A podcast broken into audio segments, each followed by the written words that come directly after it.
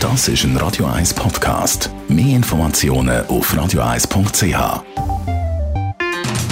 In den Sümpfen von Bern. Die Sendung von und mit Thomas Matter. Jede Woche neu mit brandaktuellen politischen, wirtschaftlichen und sozialen Themen, die die Schweiz bewegen. Jetzt auf YouTube oder facebook.com slash th.matter. Radio 1 Literaturkritik mit der Christina Graf. Die Ermordung des Kommentatore Band 1 und 2 vom Haruki Murakami und das ist der Japaner schlechthin, ein Weltautor. Christina Graf, Radio 1 Literaturexpertin. Murakami eigentlich schon seit längerem ein Welt Autor, oder? Auf jeden Fall. Also das ist wirklich, er steht ja auch immer wieder zur Diskussion für den Literaturnobelpreis. Jetzt ist es nicht gerade relevant, aber er ist wirklich immer wieder im Gespräch. Er, ist auch, er hat auch in Europa und in Amerika gelebt. Das merkt man ihm an, wenn er schreibt. Ich habe von ihm im, äh, vor zwei Jahren habe ich seine Biografie gelesen vom Beruf Schriftsteller. Und er ist ja eigentlich eher ein verschlossener Lot. Wenige Journalisten an sich heran und man hat sich sehr gewundert, was steckt da dahinter. Und es sind spannende Sachen rausgekommen, auch, weil er hat ja so ganz einen speziellen, so einen lakonischen, präzisen Stil, so ganz einen klaren, einfachen, frei von jeder Exotik. Äh, seine Schreibstil ist wirklich so ganz äh, speziell. Es gibt ja Harukisten, das sind seine Anhänger, die eben da so Freude daran haben. Und er hat dort geschrieben, das hat mich sehr fasziniert, er hat gesagt, damit er diese Sprache herkriegt, hat er zuerst, also er hat nach seiner Ausbildung nicht gewusst, was machen.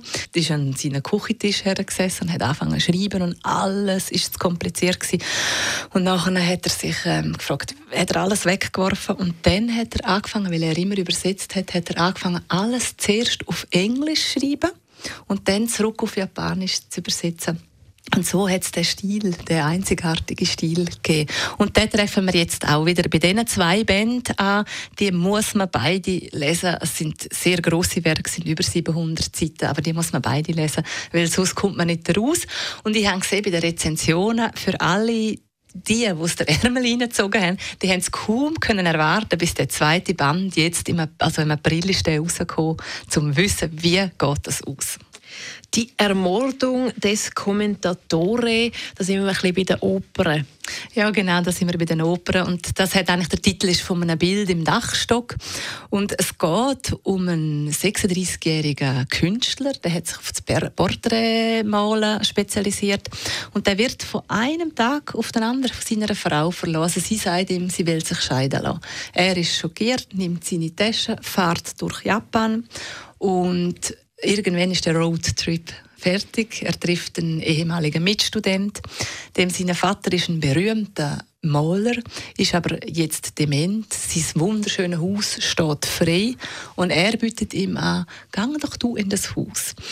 Und alle, die, die den Murakami kennen, die wissen, es kommt ziemlich schnell dann surreal, Fantasie kommt in eine andere Welt kommt dazu und das geschieht eben dort bei dem Haus er geht dann zu dem Haus und dort geschehen dann plötzlich ist so ein Glockenklang immer in der Nacht und es geschehen dann eben seltsame Sachen auch mit einem Bild, vor allem mit dem Bild auf dem Dachstock, wo eben der Titel gibt. Und man fiebert mit. Das ist ein Radio 1 Podcast. Mehr Informationen auf radio1.ch.